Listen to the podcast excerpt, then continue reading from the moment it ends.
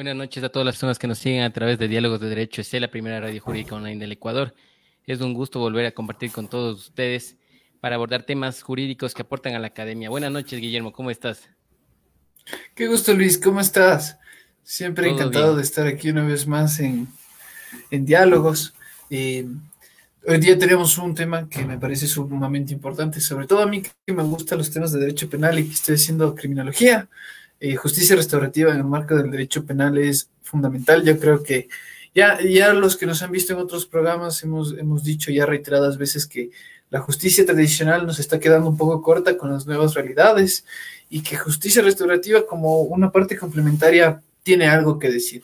Y antes de presentar a nuestro invitado, no, no olvidar de decirle a todos los que nos siguen que estamos haciendo un sorteo justo del tema de casación eh, penal gracias a la cortesía de Ciblex. Tenemos dos libros que estamos sorteando durante este tiempo y el ganador será eh, presentado la siguiente semana. Entonces no se olviden de seguir eh, cada uno de los requisitos del concurso que se pondrán en los comentarios para quien no haya visto nuestro arte. No se olviden de seguirnos. Y pues nada, sin más, eh, agradecer también a nuestros sponsors desde el Prime, a Giviejo, este, el gran libro jurídico y siempre me falta uno, amigo. ¿Cuáles son? Herramienta y también saber prevenir. Perfecto. Bueno, con este preámbulo que casi a veces se nos va, eh, se nos viene, se nos va, se nos vienen nuestras oficiantes, pero siempre las tenemos presentes.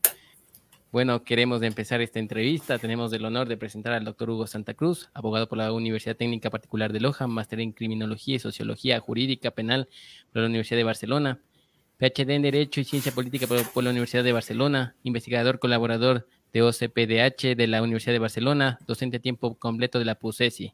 Un excelente investigador, catedrático y profesional, al que tengo el gusto de conocer, fue mi profesor de la universidad y también mi asesor de tesis del pregrado. Bueno, en ese sentido, voy a presentar a Huguito Santa Cruz y le damos la bienvenida acá a la plataforma.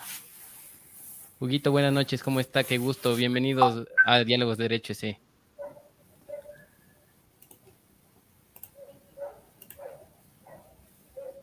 Luchito, muy buenas noches, Guillermo, pues un gusto estar con ustedes. No sé si se me escucha bien. Sí, todo bien. Sí, está perfecto. Ah, pues como les decía, para mí es un placer pues estar con ustedes, participar pues en su programa que vengo yo también siguiendo desde hace mucho tiempo, pues me llena de mucha satisfacción que un graduado de la PUSESI pues esté también dirigiendo al lado de Guillermo pues este programa, ¿no? Que tiene una gran trascendencia a nivel jurídico por los temas que se van topando en las distintas semanas, ¿no? Y por eso pues va mi felicitación a ustedes y mi agradecimiento. Muchas gracias, gracias por haber aceptado esta invitación. Contigo, Guillermo, vamos a empezar esta entrevista y esperamos que todas las personas disfruten, compartan y estén pendientes del concurso que vamos a hacer la próxima semana. Bueno, ya empieza desde hoy, ¿no? A correr, ya hemos visto algunas personas que están compartiendo todas las condiciones que hemos implementado dentro de las redes sociales. Asimismo, queremos agradecer a todos de aquellos que nos siguen y que están compartiendo y disfrutando de este contenido tan importante. En este sentido, Guillermo comienza con la entrevista. Pues bueno, empecemos sin más. Eh, doctor, creo que para poder generalizar para el público que nos está sintonizando el día de hoy, quisiera empezar con la pregunta quizás más elemental de esto que nos permite introducir el tema. ¿Qué es la justicia restaurativa? Bueno, justicia restaurativa tiene muchas definiciones, ¿no? Pero para sintetizar, cuando nos referimos a justicia restaurativa, es poner frente a frente, pues, al infractor respecto de la víctima, ¿no? Porque hay que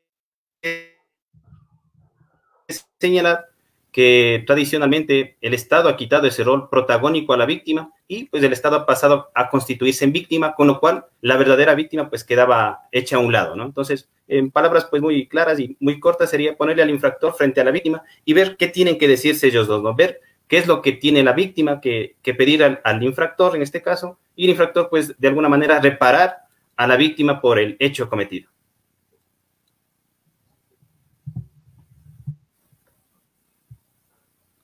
Muchas gracias, doctor. En este sentido, voy a formular la siguiente pregunta. ¿Cuáles son los mecanismos de justicia restaurativa en el Ecuador? Denos su apreciación, por favor. Bien, eh, dentro de los mecanismos que contempla específicamente correspondiéndose al ámbito penal, considero que los mecanismos que se han implementado aquí en el país a partir del Código Orgánico Integral Penal son fundamentalmente la conciliación y la mediación para lo que son los infractores eh, juveniles. ¿no? Estos son los mecanismos de, que de alguna manera pues, se ha, se ha buscado implementar en el país y pues dar una aplicación práctica a un modelo pues que de alguna manera ya varios autores vienen eh, pensando, ¿no? No sé, Luchito, si debo de extenderme en los temas o debo de ser muy concreto en, las preguntas. Con tranquilidad, tenemos todavía tiempo, eh, hágalo de la mejor manera, con así lo que usted desee tratar en esta de noche, no hay límites, eh, lo importante es dejar un, mensaje y un aporte académico para los estudiantes y quienes nos ven, los profesionales del derecho también que están disfrutando todas las noches. Estimado Huguito, continúen nomás con tranquilidad.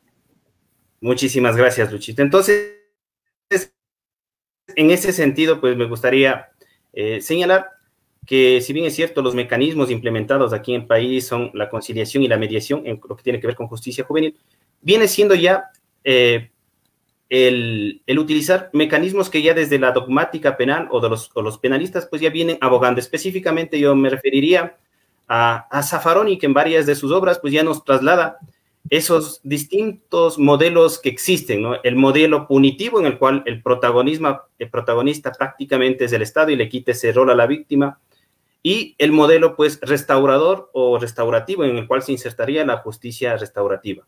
Dentro de este modelo punitivo, eh, y le cito a él porque tiene una amplia obra respecto de este, pues manifiesta que el modo punitivo en definitiva no resuelve ningún problema, ¿no? No resuelve, más bien nos deja en suspenso.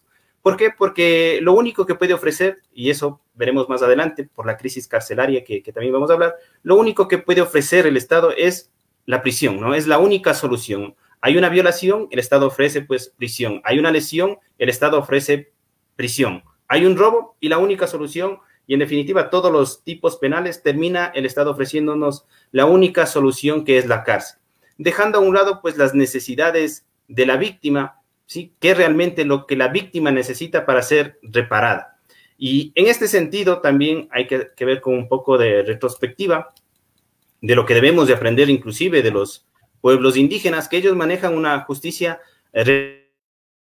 reparadora, una eh, justicia eh, en virtud de que ponen a la víctima en el centro del análisis del conflicto vivido, ¿no? No le dejan a un lado como un simple testimonio, sino que le integran dentro del proceso a fin de saber, pues, qué es lo, cuáles son las necesidades de la víctima, ¿no?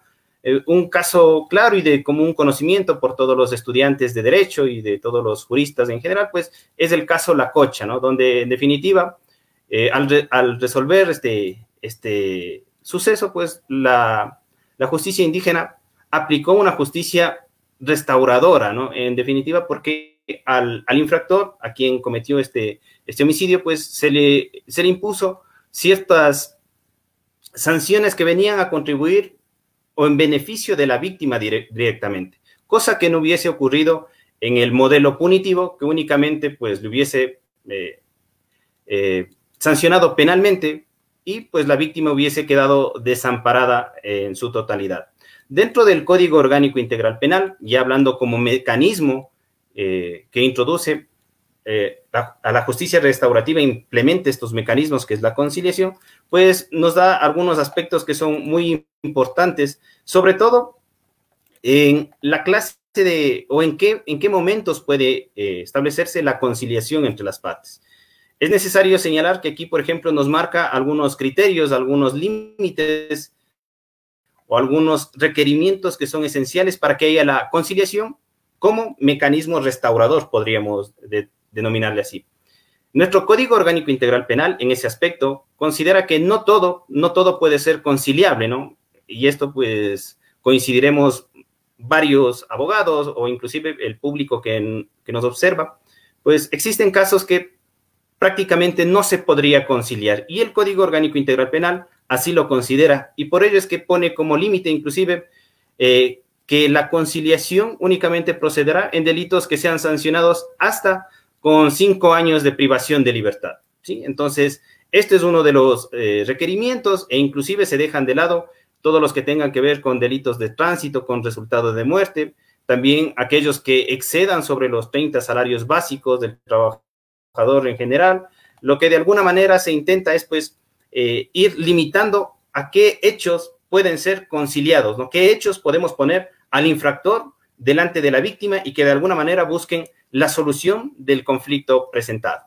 De esto también es muy importante señalar que el propio Código Orgánico Integral Penal, haciéndose eco de algunos aspectos, de algunos estudios eh, respecto de qué han determinado qué es lo que se necesita para que de alguna manera se puedan materializar o se pueda realizar la conciliación.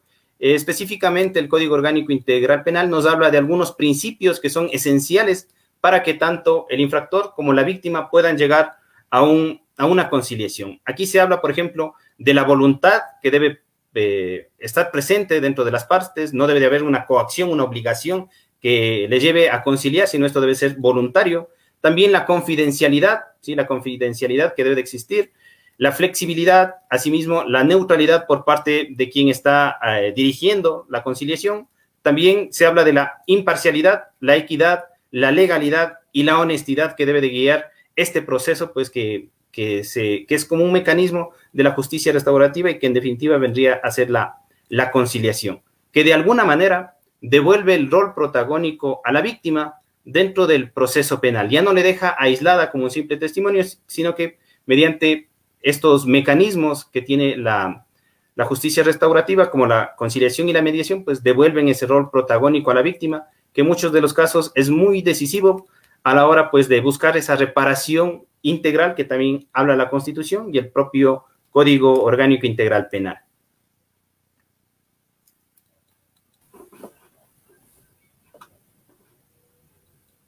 Muchas gracias, estimado doctor. Contigo, Guillermo. Doctor, ¿cuál es su apreciación acerca del sistema de rehabilitación social? Si hemos hablado de todos estos mecanismos de los que usted ha hablado, eh, ¿qué podemos, ¿Qué usted puede destacar sobre el sistema de rehabilitación social en Ecuador? Me gustaría, sobre todo, eh, un alcance global de pros y contras, la verdad. Bueno, dentro de la, de la universidad hemos realizado varias investigaciones, nos hemos circunscrito específicamente a la ciudad de Ibarra, al centro de rehabilitación que existe ahí, pero de alguna manera es el reflejo de la crisis carcelaria que vive el país.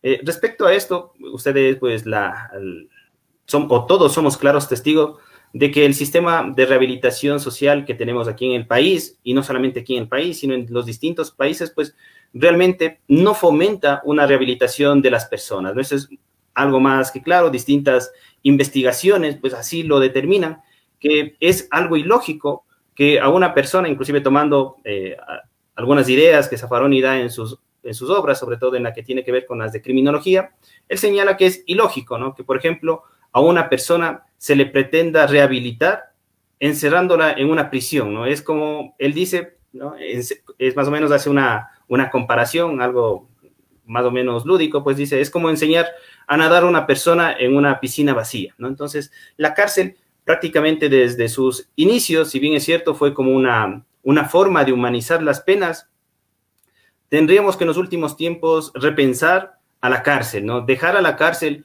como, como último recurso, como última opción para sancionar a las personas. Existen varias teorías respecto de esto, en las cuales, por ejemplo, las teorías abolicionistas del sistema penal, lo que buscan pues no es eh, eliminar la cárcel, sino que la cárcel en definitiva quede reservada para los delitos más execrables, ¿no? Para los delitos de sangre, para los delitos violentos, porque la cárcel pues no rehabilita, la cárcel no reinserta, la cárcel no resocializa a las personas. Y claro ejemplo de ello, pues lo hemos visto en los, en, los últimos meses, ¿no? específicamente si nos, eh,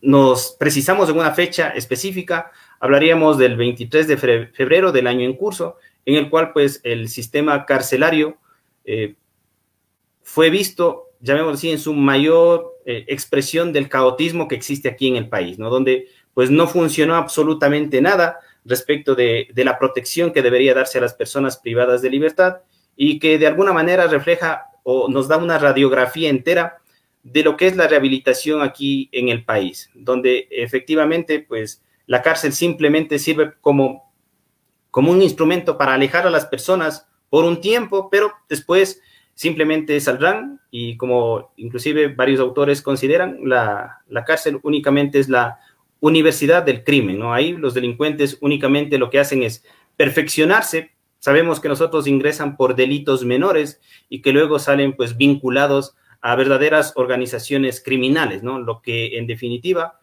incrementa la inseguridad de todos los que vivimos aquí en el país y refleja pues que el sistema carcelario realmente no funciona, ¿no? Al punto de que eh, existen varios factores que han incidido en esto y y sería necesario pues tratarlos también en esta, en esta oportunidad.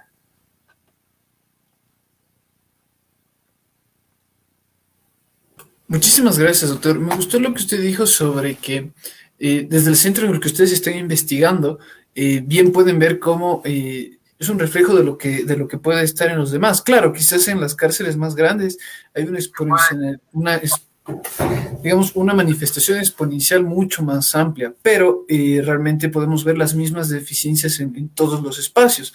Si yo tengo bien entendido, en algunos países ciertos, ciertas cárceles se encuentran en situaciones totalmente desiguales, como en el caso de México, pero aquí vemos que quizás tenemos la, misma situación o la misma crisis.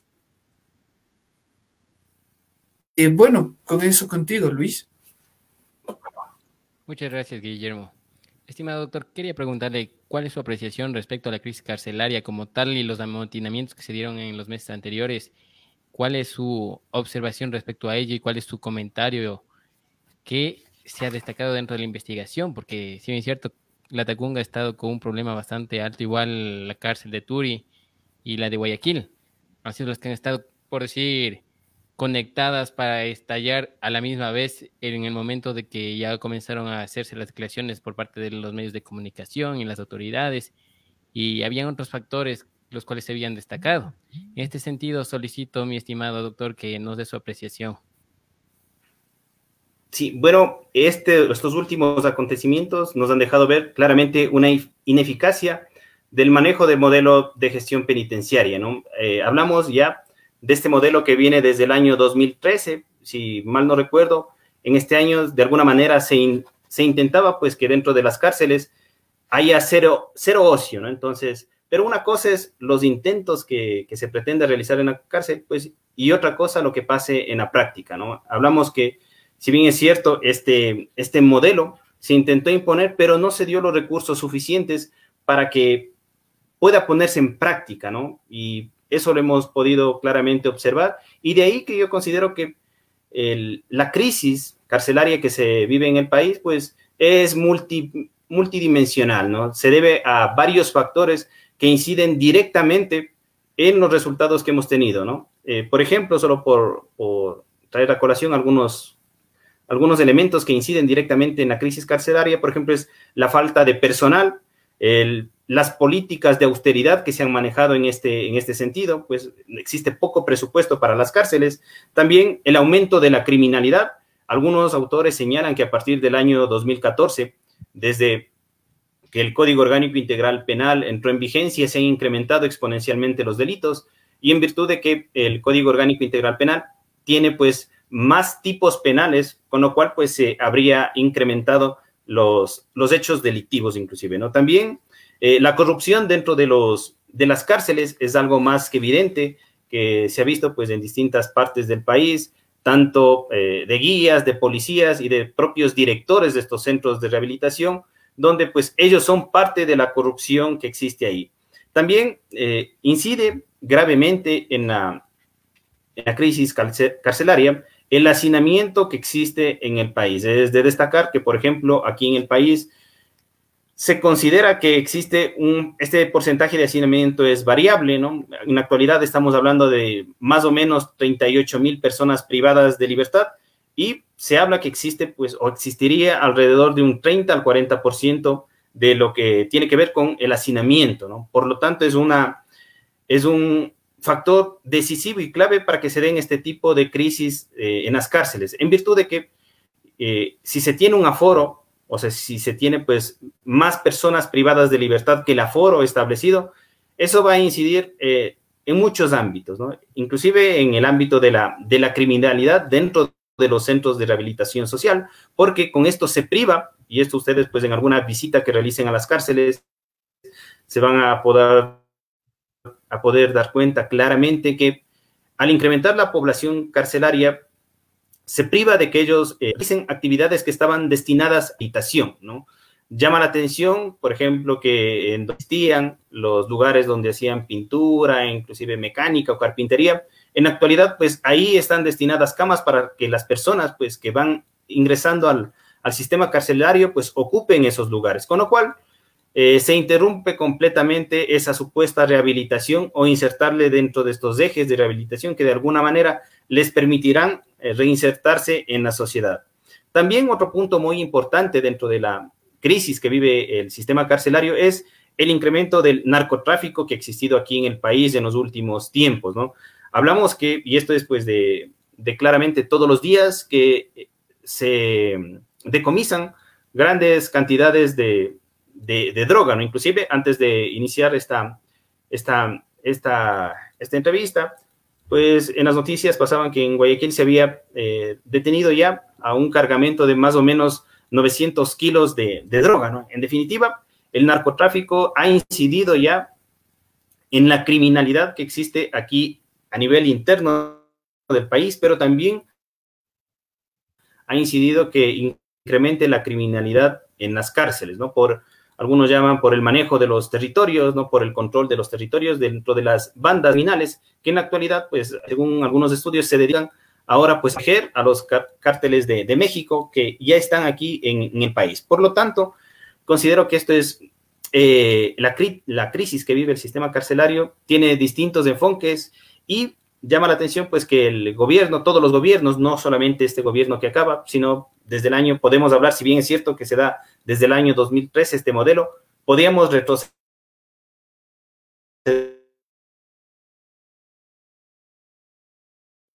hasta el año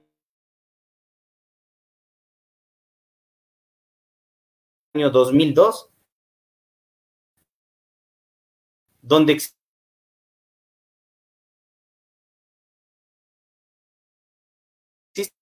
ya un claro abandono a la, a la situación carcelaria, ¿no? O a la cuestión carcelaria, ya que pues desde esa fecha se, se tiene pues eh, descuidado el sistema carcelario, inclusive que zonas privadas de la libertad son un grupo de atención prioritaria y por tanto el Estado debería dar pues una atención reforzada a estas personas, es el sector que menos atención tiene el Estado, ¿no? Eso ya he dicho al, de esta pregunta, que pues el presupuesto que se ha destinado para las cárceles paulatinamente ha ido reduciéndose y teniendo esto una clara incidencia dentro de, de, las cárceles del país, ¿no? Al punto que, pues, inclusive ustedes verán que al inicio eh, se intentó inclusive que las personas privadas de la libertad tengan eh, un distintivo y que lleven, pues, un, una ropa de color anaranjado para distinguirles y que no se produzcan las fugas. Pero desde ahí, desde el año 2013, según datos, solamente se les ha entregado un uniforme que ya la mayoría ya ni lo tienen. Entonces, vemos que en definitiva la cárcel eh, es un problema estructural. La crisis se debe a la, a la, falta de Estado dentro de los centros de privación de libertad, lo que ha ahondado pues esta crisis, ¿no? Y tenemos claro reflejo en los últimos hechos que se produjeron en febrero de este año. Muchas gracias, doctor. Es importante destacar que la situación es lamentable por cuanto existen varios factores. Falta de estructura, eh, también mencionamos el tema del hacinamiento, la corrupción, eh, situaciones que nos conllevan a poner como desafío para el próximo gobierno, ¿no? Y deben centrarse el sistema de rehabilitación social en cumplir la finalidad de la pena y también tratar este tema de la justicia restaurativa por otro lado, como ya no es un desafío del derecho penal a, o sea, actual, sino que ya viene ya tratándose este tema desde hace poco y ya estamos viendo ya los avances desde varios países, ¿no? Y de la misma manera queremos ver que haya un, haya un progreso dentro del país, ¿no? En este sentido, Guillermo, puedes continuar con la siguiente pregunta y vemos que hay varias personas interesadas, estamos seguros que serán alumnos del doctor, igual exalumnos, están varias personas conectadas a través de la plataforma y se han enviado felicidades, han hecho comentarios, vamos a tratar de lograr acoger todos estos comentarios. Y sin antes voy a destacar también este tema de los auspiciantes. Voy a enviarles un cordial saludo al Spring Global, a Cyber Prevention, Olora Café, Fundación Terraminca, Gran Libro Jurídico, a Jimmy Viejo, nuestros auspiciantes, a los que les agradecemos por siempre apoyarnos a la academia y también eh, dar todos los instrumentos y también mecanismos para poder llegar a ustedes con este programa tan interesante. Contigo, Guillermo. Doctor, eh, quedaría nuestra última pregunta antes de entrar a la pregunta de, de los que nos están viendo. ¿Qué necesita nuestro país para mejorar el sistema penitenciario en este marco de justicia restaurativa? Hemos hablado de todos los problemas, incluso usted dice que es un caso mucho más denso o pesado de lo que se puede tratar porque ya preside muchos años los problemas y han sido casi los mismos durante mucho tiempo. Entonces, ¿qué necesitaría nuestro país para mejorar este sistema? Sí, aparte de atender todos los, los enfoques que han determinado la crisis carcelaria, ¿no? presupuesto, falta de personal, ¿no? corrupción, lo que varios estudios determinan es necesario que se implemente una política criminal que prevenga el delito, ¿no? No es, no es ajeno a la realidad, por ejemplo, que varios estudios determinan que puede existir una relación entre falta de empleo y aumento de la criminalidad, ¿no? Hay algunos autores que consideran que existe una relación directa entre estos, entre estos hechos, ¿no? Hay varios estudios que así lo determinan. También dentro de estas políticas criminales tiene que eh, proveer el Estado los, el fondo o, las normas necesarias para que puedan prevenirse el delito, ¿no? no solamente esperar que el delito sea cometido para que el sistema penal pues únicamente actúe y sancione, sino que deben de fomentarse políticas educativas, incentivarse el trabajo, ¿no? que que haya seguridad jurídica para que las empresas puedan venir al país y de alguna manera pues se fomente eh, o se incremente la, economía y esto pues de alguna manera incidirá en la reducción de la, de la población carcelaria. También es importante para, que la crisis carcelaria y sobre todo el, el hacinamiento disminuya es hacer un uso adecuado de la prisión preventiva. ¿no? Somos uno de los países que eh, utilizamos o los jueces eh, otorgan la prisión preventiva pedido de fiscal, pues muchas de las veces sin cumplir con todos los requisitos que se exigen, ¿no? Eh, desde la dogmática penal, dentro de, del análisis, es necesario señalar que la prisión preventiva tiene que, que tener esa excepcionalidad, tiene que ser, ese, regir ese principio de necesidad, de proporcionalidad, de previsibilidad. En definitiva, tiene que ser excepcionalmente la prisión preventiva. Y esto de alguna manera incidirá directamente a que se reduzca eh, el número de personas privadas de libertad, ¿no? Asimismo, también dentro de este marco de justicia restaurativa, yo considero que debemos ir repensando los modelos de sanción, ¿no? No solamente ver a la cárcel como único recurso, pues, para sancionar a las personas. Claro ejemplo se ha visto, pues, con, con lo que ha pasado en esta crisis carcelaria, donde a muchas personas, sí, a muchas personas que han infringido el toque de queda, eh, en vez de incoarles un proceso, eh, de acuerdo al artículo 282, pues los municipios les han hecho que cumplan eh, una sanción pues, de trabajos comunitarios, ¿no? En virtud de que hay, hay casos, hay delitos que podrían direccionarse por este tipo de sanciones, ¿no? No únicamente ver a la cárcel como una única forma de sanción, porque, como ustedes saben, nos ha llevado a este modelo de rehabilitación social que en definitiva, pues no rehabilita a las personas, no les resocializa, no les reinserta en la sociedad, sino que simplemente les tiene guardados por un momento y cuando salen, salen pues con mayor agresividad, inclusive existen reincidencias de muchos de, los de las personas que han sido sancionadas, ¿no? Por lo tanto, sí es necesario que repensemos la cárcel, sí es, es, necesario que nosotros, pues, de alguna manera busquemos otras formas de sanción. Porque si fuimos capaces de cambiar a la guillotina, al ajusticiamiento vindicativo, por la cárcel, también ahora pues es momento de pensar en que la cárcel no debe de ser la única forma de sanción, sino que pues buscar un mecanismo menos doloroso, que cause menos sufrimiento a las personas que son sancionados por delitos, como ustedes saben que nuestras cárceles no están llenas de personas pues de asesinos, de violadores, sino fundamentalmente de delitos contra la propiedad y delitos que tienen que ver con el tráfico de sustancias estupefacientes, ¿no? Entonces, es necesario que buscar otro tipo de, alternativas a la prisión, ¿no? Y esto pues me apegaría yo a los modelos abolicionistas, en los cuales, pues, de alguna manera intentan dar luces a nuevas formas de sanción y no solamente preponderar a la cárcel, ¿no? Porque la cárcel, pues, no sirve para rehabilitar a las personas.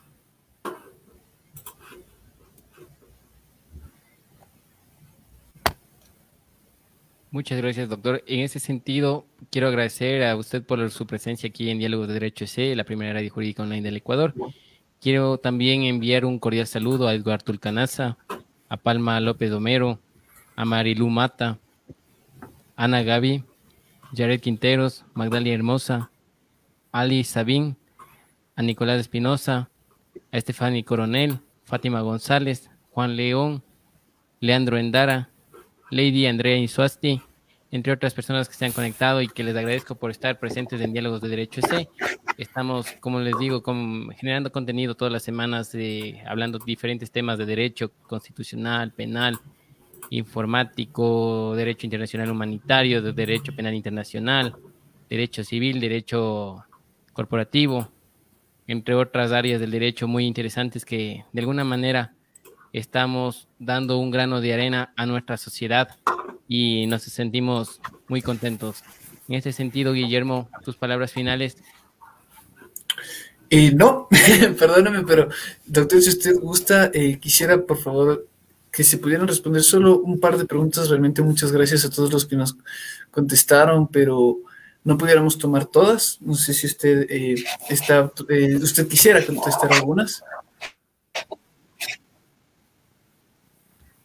Sí, con muchísimo gusto, ¿no? Inclusive agradezco a todos los que se han dado pues cita el día de hoy. Algunos pues he escuchado que son alumnos y otros pues compañeros de, la universidad y a ellos pues mi, agradecimiento y encantado pues de contestar las preguntas que tengan a bien hacerme. Perfecto. La primera pregunta sería eh, de Eduardo Tulcanaza que dice, la justicia indígena al realizar solo una expiación y restauración de los derechos a la víctima, eludiendo la justicia punitiva, tiende o no a una nueva infracción. Pues Edward, un, gran saludo. También es uno de nuestros graduados de la Escuela de Jurisprudencia.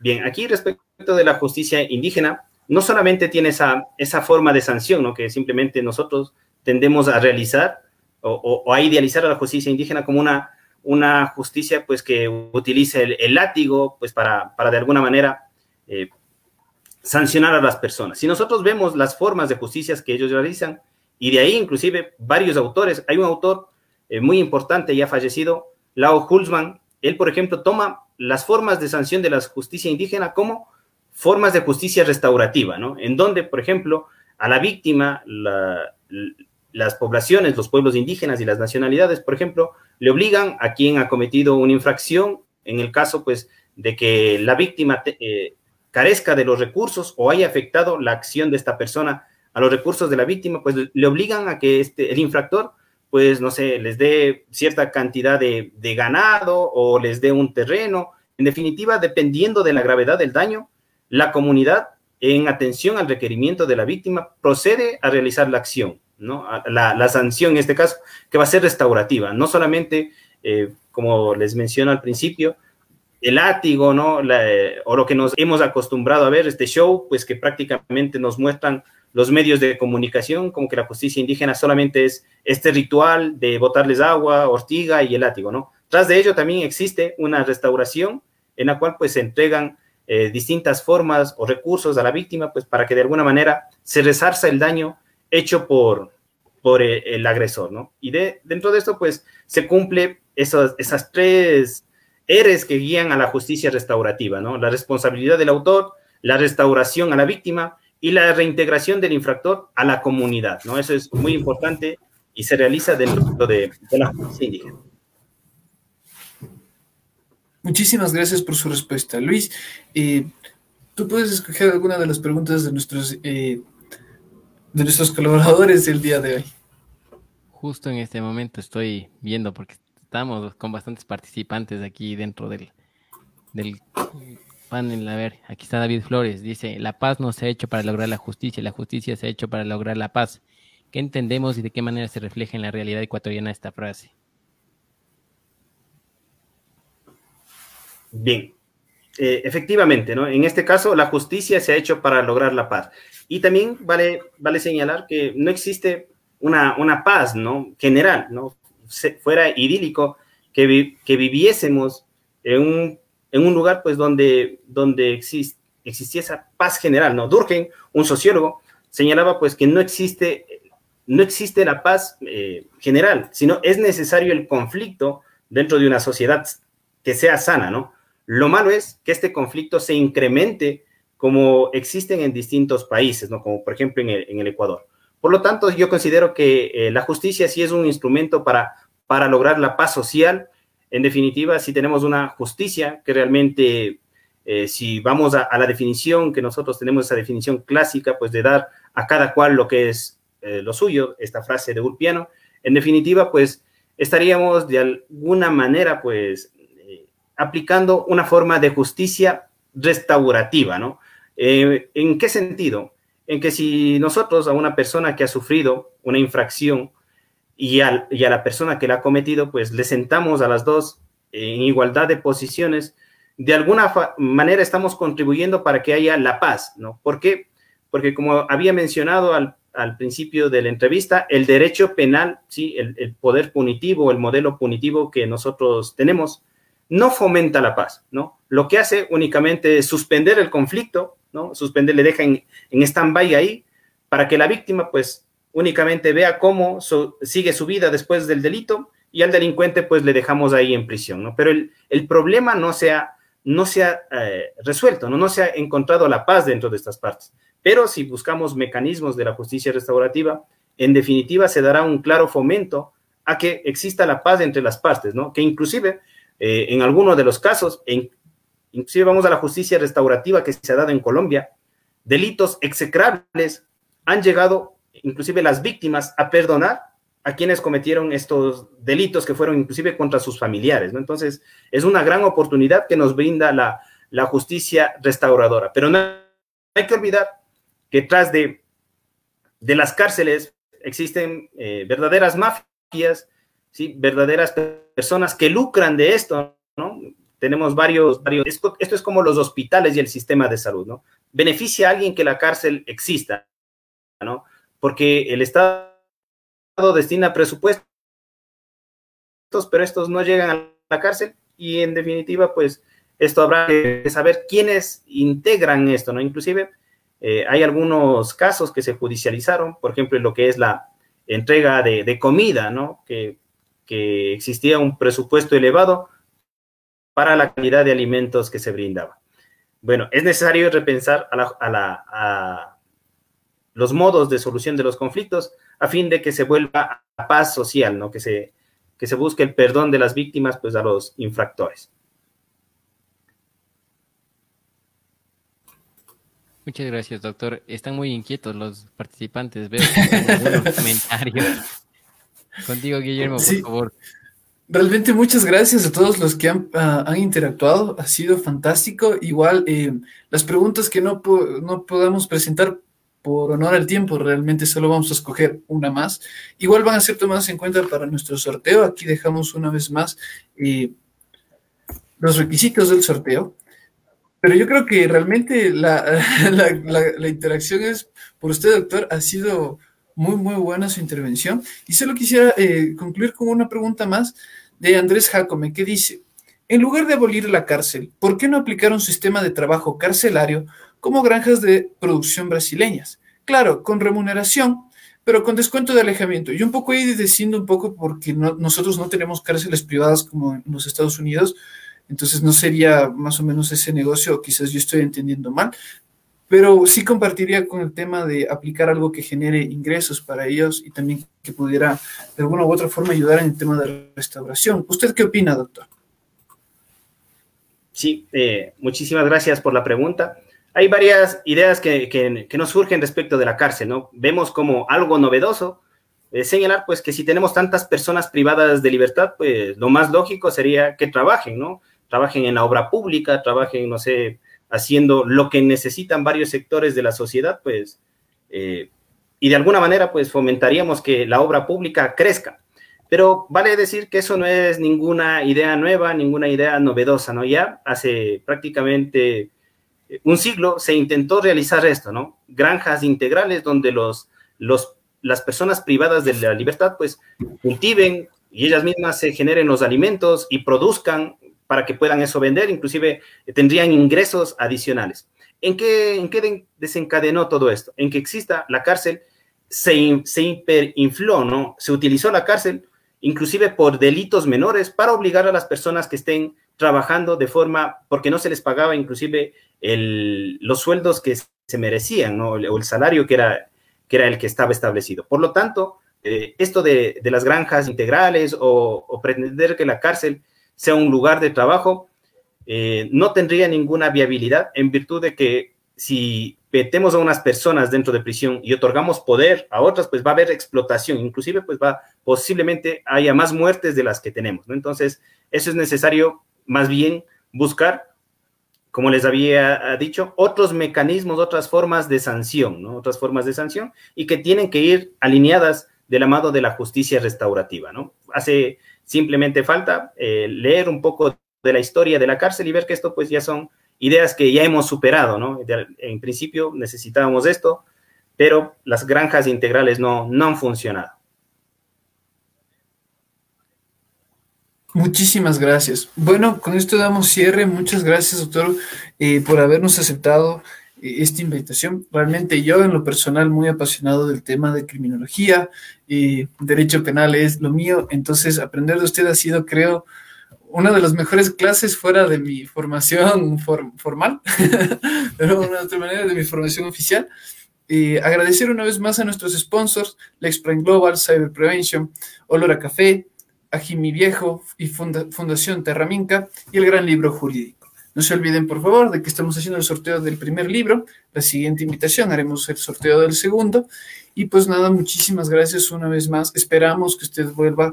Eh, a, nuestro, a nuestro segmento de actualidad jurídica porque realmente ha sido muy interesante. Yo creo que justicia restaurativa tiene muchísima tela por cortar porque no se habla mucho de esto eh, en Latinoamérica para su aplicabilidad. Entonces creo que podemos aprender mucho y dar verdaderas soluciones a solo alejar a quien hemos catalogado como un enemigo más del Estado y que realmente se está volviendo un problema muy, muy grave. De la misma manera quiero terminar agradeciendo a todas las personas que nos han seguido a través de Diálogos de Derecho EC. He visto a personas muy interactivas eh, que les interesa seguir aprendiendo, tanto alumnos como exalumnos de la PUSESI. Me siento orgulloso de la universidad como tal. Se ve que se está sembrando buenos estudiantes que van a ser futuros profesionales exitosos porque les veo que están curiosos, quieren aprender y sobre todo están acompañándole a su docente en esta noche tan especial para tratar este tema importante, ¿no?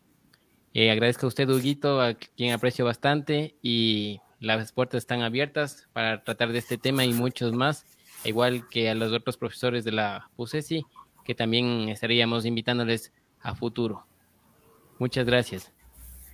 Muchas gracias, Guillermo, Luchito, pues inmensamente agradecido por su invitación y también quiero hacerle extensiva el agradecimiento a los estudiantes y compañeros y público en general que de alguna manera pues les, eh, apasiona este tema sobre la, cárcel, la criminología, que en definitiva es el diario vivir, ¿no? Inclusive pues eh, tenemos más conocimiento de la cárcel que de, otras, otras, otros temas, ¿no? Porque la cárcel es un tema pues de actividad diaria, basta aprender los, los medios de comunicación y ver que permanentemente se está hablando de la cárcel. Y este agradecimiento también, eh, como lo había dicho al principio, a mis estudiantes que en este semestre y los semestres anteriores, pues han sido muy reflexivos, ¿no? Esta, esta, este espacio de pandemia que nos ha tocado vivir, pues les ha hecho que sean, eh, realicen muchas lecturas y esto en definitiva ha enriquecido los criterios que ellos tienen, ¿no? Y a ellos, pues, mi agradecimiento por su asistencia el día de hoy y a ustedes, pues, Luis y Guillermo, por la invitación, ¿no? Muchísimas gracias.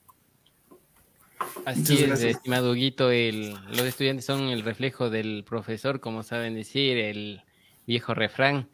Y bueno. Claro eh, ejemplo, tú, Luchito. Ahí estamos. En este sentido, agradezco a todas las personas que nos han seguido esta noche a través de diálogos, eh, que hayan disfrutado de la entrevista. Eh, les invito a escuchar por el podcast de Spotify, Apple Podcast y Google Podcast. Y también estarán cargadas las entrevistas en el canal de YouTube y también la cuenta de Instagram. Les invitamos a ver dentro de los tres medios porque vemos que los jóvenes, por ejemplo, se conectan más a Instagram, las personas adultas más a Facebook y hay tendencias de dentro de redes sociales. Entonces les invitamos a seguir disfrutando del contenido, eh, de suscribirse y de que no se olviden del concurso del libro que estaremos obsequiando la próxima semana. Esto fue Diálogos de Derecho Este, la primera radio jurídica online del Ecuador. esperamos la próxima semana con un excelente tema que ya les anunciaremos en el transcurso de la semana. Que tengan una excelente noche. Hasta luego.